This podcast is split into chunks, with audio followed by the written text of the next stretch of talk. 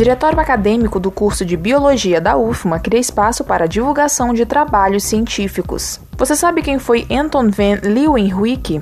Eu sou Camila Pimenta e já está no ar mais uma edição do Rádio Ciência. Pesquisa, produção científica e as discussões do ambiente acadêmico. Rádio Ciência. As notícias do universo científico. De segunda a sexta, às oito da manhã, com reapresentação às duas da tarde, na Universidade FM. Rádio Ciência.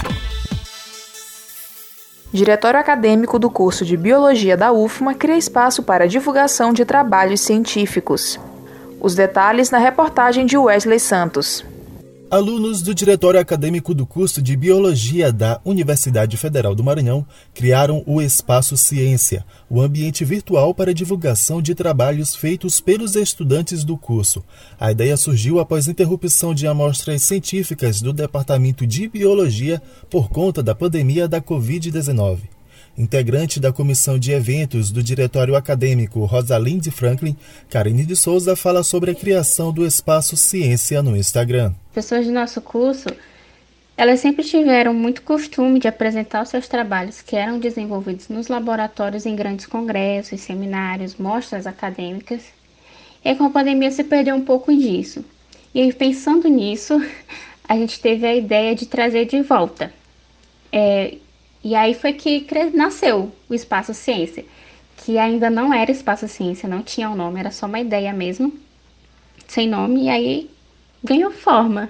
E aí o principal objetivo do Espaço Ciência é poder proporcionar é, para os alunos essa oportunidade de falar um pouco sobre seus trabalhos desenvolvidos, suas linhas de pesquisa, em um espaço não formal, que é o Instagram, né? O Instagram ele é o nosso principal porta-voz entre o DA e os alunos do curso. Então, essa foi a melhor forma que a gente encontrou de compartilhar conhecimento científico com todos os alunos do curso. Para utilizar o espaço e divulgar os trabalhos, os pesquisadores precisam preencher uma pequena ficha de inscrição. E aí, para participar do Espaço Ciência, né, qualquer pessoa da biologia, por enquanto, pode participar, seja do, do bacharelado ou da licenciatura. E aí lá no nosso, na nossa bio do Instagram fica um link com formulário disponível. A pessoa ela vai preencher algumas informações sobre o curso e também a sua, a sua linha de pesquisa, né? Se pertence a algum laboratório ou grupo de pesquisa.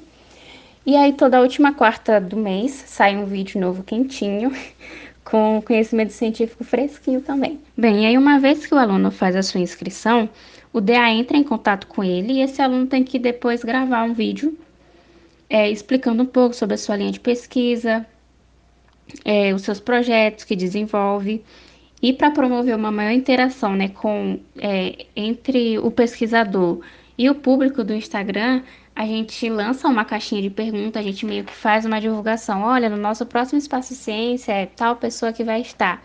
E a gente explica um pouquinho sobre a linha de pesquisa dele, né? E aí a gente bota uma caixinha de perguntas para que, se as pessoas tiverem alguma dúvida, né, a respeito do assunto, elas façam. E aí a gente repassa essas perguntas para a pessoa, para o pesquisador, e ele responde as perguntas no, no vídeo. Karine conclui relatando a importância do espaço ciência para o compartilhamento de conhecimento. É, particularmente, né, o espaço ciência tem sido muito enriquecedor, de verdade. É, eu tenho aprendido bastante sobre as linhas de pesquisas do curso, sobre os trabalhos que os meus amigos desenvolvem e também todo esse conhecimento é, é acrescentado na minha bagagem cultural. No perfil DABIL UFMA no Instagram, há mais informações sobre o diretório acadêmico e o link para o site e formulário do Espaço Ciência, da Universidade FM do Maranhão, em São Luís, Wesley Santos. Tome ciência. E Anton van Leeuwenhoek, você sabe quem foi? Criador da biologia depois de constatar a existência de microorganismos, principalmente protozoários e bactérias, através de microscópios construídos por ele mesmo no ano de 1683. Desenvolveu profundos conhecimentos sobre microbiologia e reprodução sexual, concluindo que os microorganismos presentes em qualquer recipiente não nasciam espontaneamente da putrefação, mas surgiam por meio da água e ar. Você sabia? Tome ciência.